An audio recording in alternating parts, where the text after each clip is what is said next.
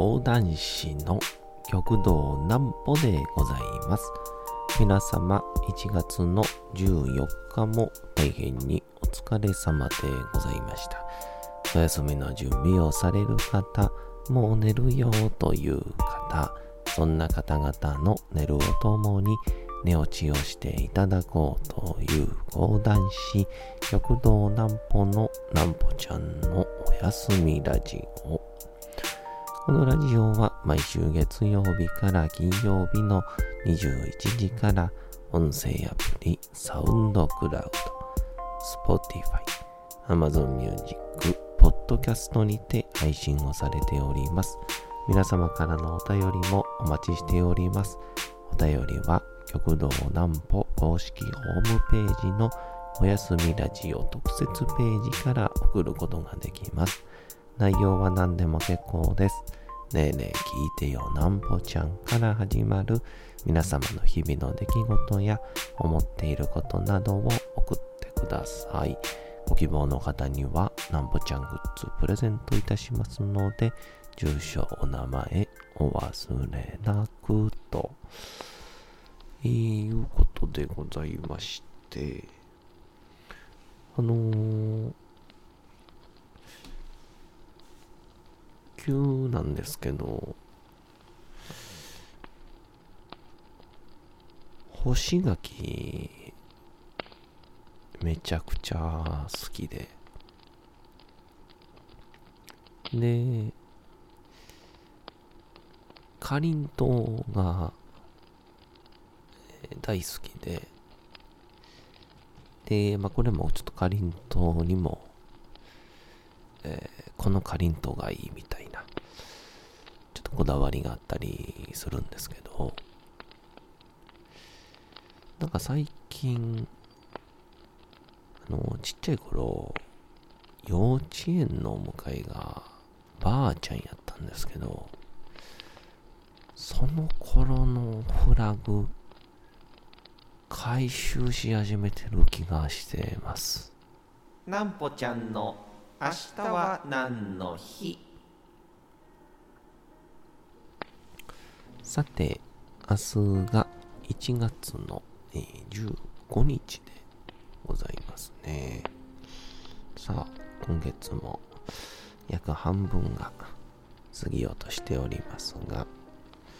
さて、何の日でございましょうかね。行きましょう。日本初ヌードショーが開催。1947年1月の15日、東京新宿で日本初のヌードショーが開演をされました。当時、東京新宿にあったデート座劇場で行われたヌードショーは、裸体絵に見立てて、ステージに大きな額縁を作り、その額縁の中で裸体の女性が実際に現れるという通称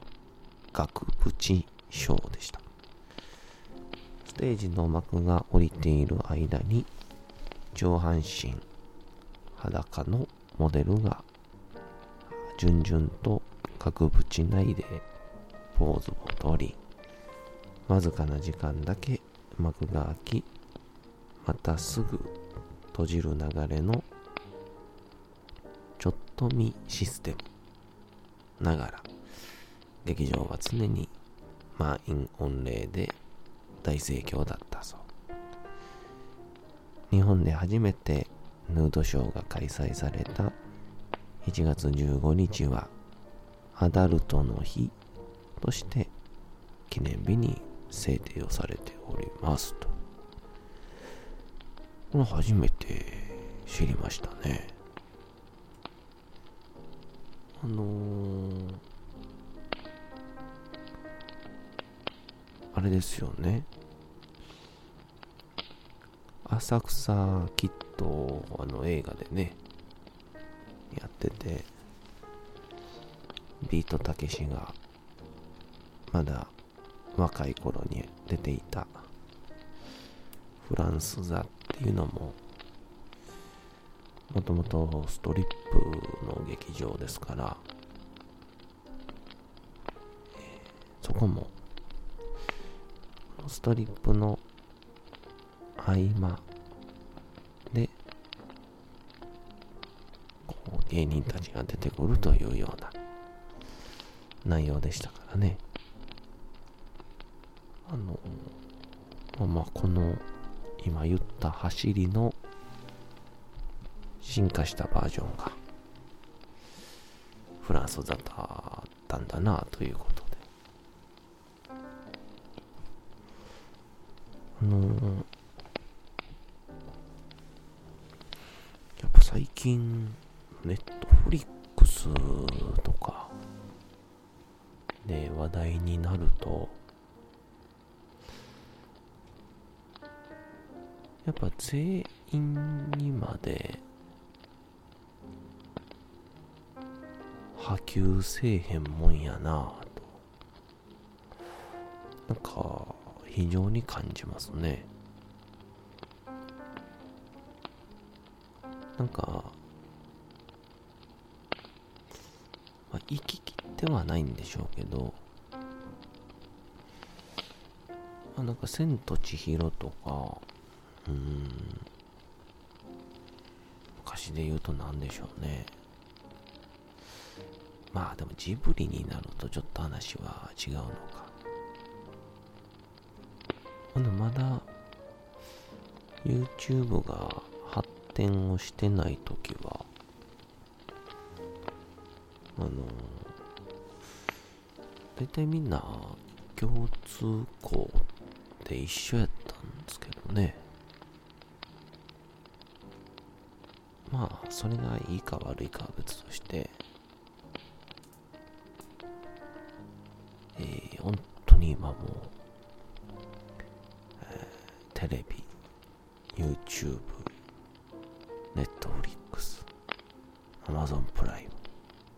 ム、Hulu、ABEMA、TikTok、Instagram、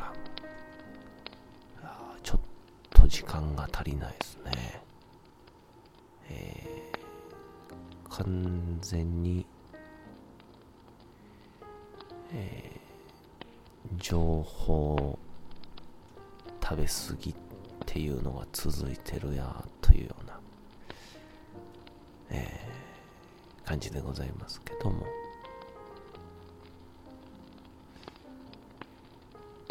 あ、そんなこんなで、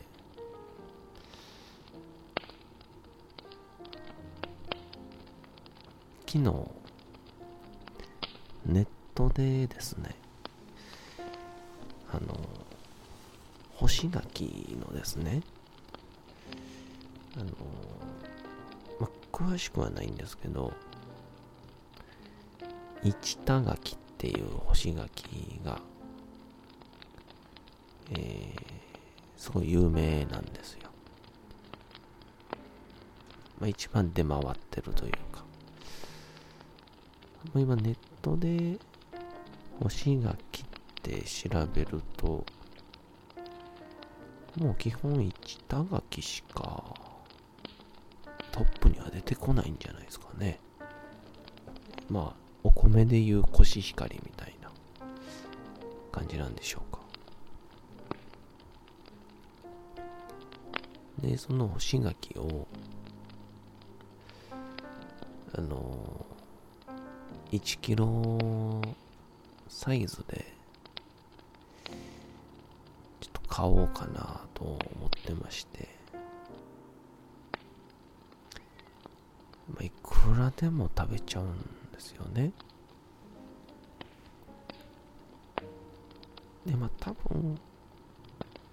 このパクパク食べる干し柿にあまり慣れがない方にご説明しておきますと、あの、干し柿って多分皆さんのイメージは、あの、お餅、鏡餅のところに添えてやるやつっていうようなイメージが強いかもって感じなんですが、まあ、あれはいわゆる三種の神器ですよね。鏡餅で鏡。で、勾玉でみかん。で、草薙の剣が干し柿になってるんですけど、あれはその、それ専用に、こう、平たく形で作られていて、ましてや、最近は、もう形が崩れないように、えー、保存処理されてるみたいで、だから本当に食えなくなってて。で、昔は食えたんで、僕も、あれが食べたいがために正月楽しみぐらい、えー、好きだったんですけど、でもその流れか、現在でも干し柿が、好きすぎて、ちょっと正月だけじゃ足りないなっていう風になってきまして。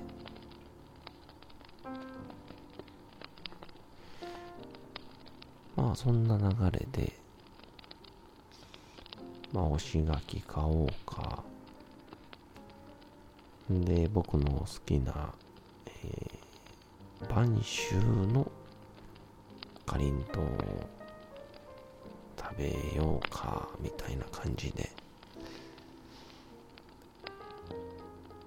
おいおいと、いろんなものを、えー、食してはいるんですけども、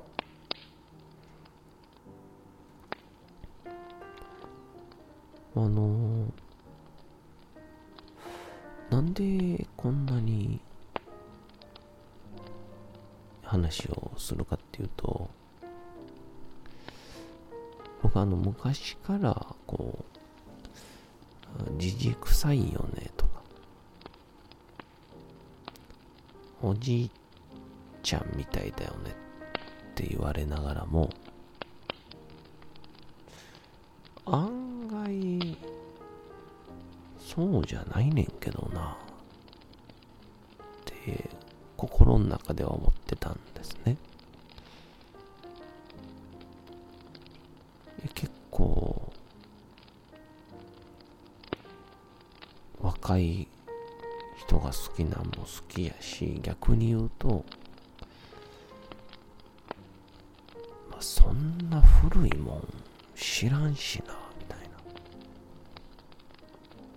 あ、でもやっぱ、周りがそういうキャラ設定してくるんで、期待には応えてたんですけど、どうも違うよねっていう感じになって、まあ、そういう流れで、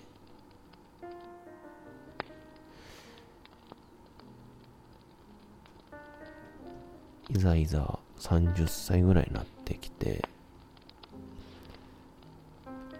今、寿司以外に好きなものトップ3が、銭湯、干し柿、まあ同じくかりんとう、で最後が、ストレッチっていうですね。あのどう考えても50オーバーからのランキングなんですよ。で、これなんでかなって、まあなんか、そういうのすぐ考えてしまうタイプですから、えーなんでかなっていうのを考えてたら、僕あの、時代劇も好きやったりするんですよね。まあ、そんな、好んで見るわけでもないですけど、まあ見てても、永遠と見れるぐらい嫌いじゃないというか。で、それの理由を探してたら、やっと分かりまして、あの、僕、幼稚園の頃に、えーおかんが、こう、用事とかで、幼稚園に迎えに来れない時にですね、あの、ばあちゃん家に、おかんが帰ってくる夕方ぐらいまでいたんですよ。で、まあその時に、ばあちゃんが作ってくれる焼きそばとラーメンが大好きやったんですけど、で、その時のテレビ、当時まだ、色のダイヤル式やったんちゃうかな。あの、隣に、こう、ボタンが10個あるみたいな。の、テレビで流れてたのが、基本的には、えー必殺仕事に、鬼平犯科帳、水戸黄門、あとは、ですね、あの、暴れん坊将軍、あと、大岡越前とか、まあもう、今となっては、あんな大掛かりなセットできないよねっていうようなやつばっかりですよ。それをね、ずっと見てたんですよね。うん。まあ、その流れからなのか、まあ、おじいちゃんと食べるアメちゃんもなんかこう、トーマスとか、あとは、そういう戦隊ものじゃないんですよね。これ、名前がピン、わからないんですけど、あの、一応、のど飴なんですけど、あの、貝殻とか、なんか、花柄みたいな感じの、通の飴より、ちょっと大きめの、雨みたいな。わかる人わかると思うんですけど。えー僕のじじくささは、あそこで培われたということが分かった回でした。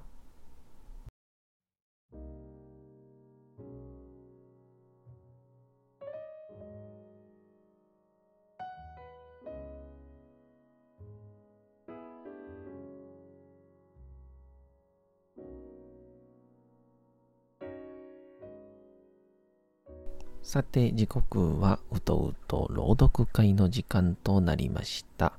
皆様、小さい頃眠れなかった時に、お父さん、お母さん、おじいちゃん、おばあちゃん、お世話になっている方に本を読んでもらった思いではないでしょうか。なかなか眠れないという方のお力に寝落ちをしていただければと、毎日様々な物語、小説をお届けしております。さて、本日もお読みしますのは、小説吉田松陰でございます。さあ、松陰という人物を、この平右衛門という人物は、非常に素晴らしいと見直すわけなんですけど、まあ、奉行所に出すしかないわけですね。さあ、松陰の、松陰先生の処分はどうなるでしょうか。本日もどうぞお楽しみください。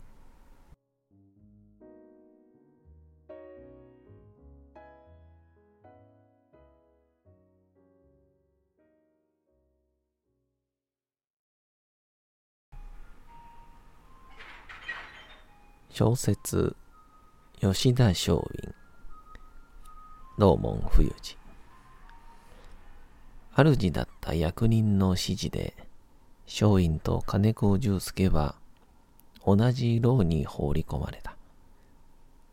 牢は半坪ぐらいの広さしかない。畳約一畳だ。しかし贅沢は言っていられない。これからどんな大きな悲運が襲ってくるかわからない。二人は牢の中でしみじみと顔を見合わせた。やがてとろとろとまどろんだ。夜が明けた。浜の方で海鳥の鳴き声がする。すっきりしない意識のまま二人は顔を見合わせた。吉田さん、どうなりますかね？金子重介が聞いた。松陰は思わず、吉田じゃない、売中だ、と言いかけたがすぐに苦笑した。いや、もう名前なんかどうでもいい。真正面から調べを受けて、堂々と言いたいことを言おう。そう告げた。さあ出ろ。午前10時近くなって二人は牢から出された。取り調べが始まった。調べに当たったのは、先日まで浦賀奉行所の支配組頭を務め、新しく下田奉行所の支配組頭になった黒川貨幣という人物だった。いきなり楽屋裏をばらしてしまえば、この黒川貨幣は後に、徳川最後の将軍と呼ばれた徳川慶喜の強力な黒幕になる。徳川慶喜には、一橋慶喜の時代から何人かの黒幕がいた。中根長十郎、平岡円四郎、原市之進、そしてこの黒川貨幣である。その慶喜の黒幕は、次から次へと暗殺をされた。まず中根が殺され、平岡が殺され、原が殺された。にもかかわらず、黒川貨幣だけは最後まで生き延びた。しかも彼は、慶喜がまだ一橋家にいた頃からのブレンで、一時期は、今の徳川幕府を牛耳っているのは、一橋慶喜であり、その一橋慶喜を牛耳っているのは、黒川貨幣だとまで言われた人物である。にもかかわらず彼は、最後まで命を奪われることなく、明治になってからは、京都に移り住んで、そのまま隠遁生活を送った。生まれた年も、死んだ年もわからない。死んだ場所さえもわからない。謎の人物である。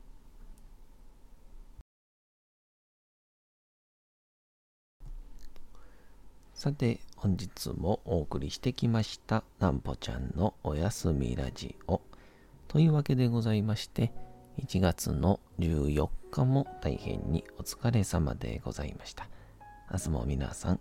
街のどこかでともどもに頑張って、夜にまたお会いをいたしましょう。なんぽちゃんのおやすみラジオでございました。それでは皆さん、おやすみなさい。すやすやすやーん。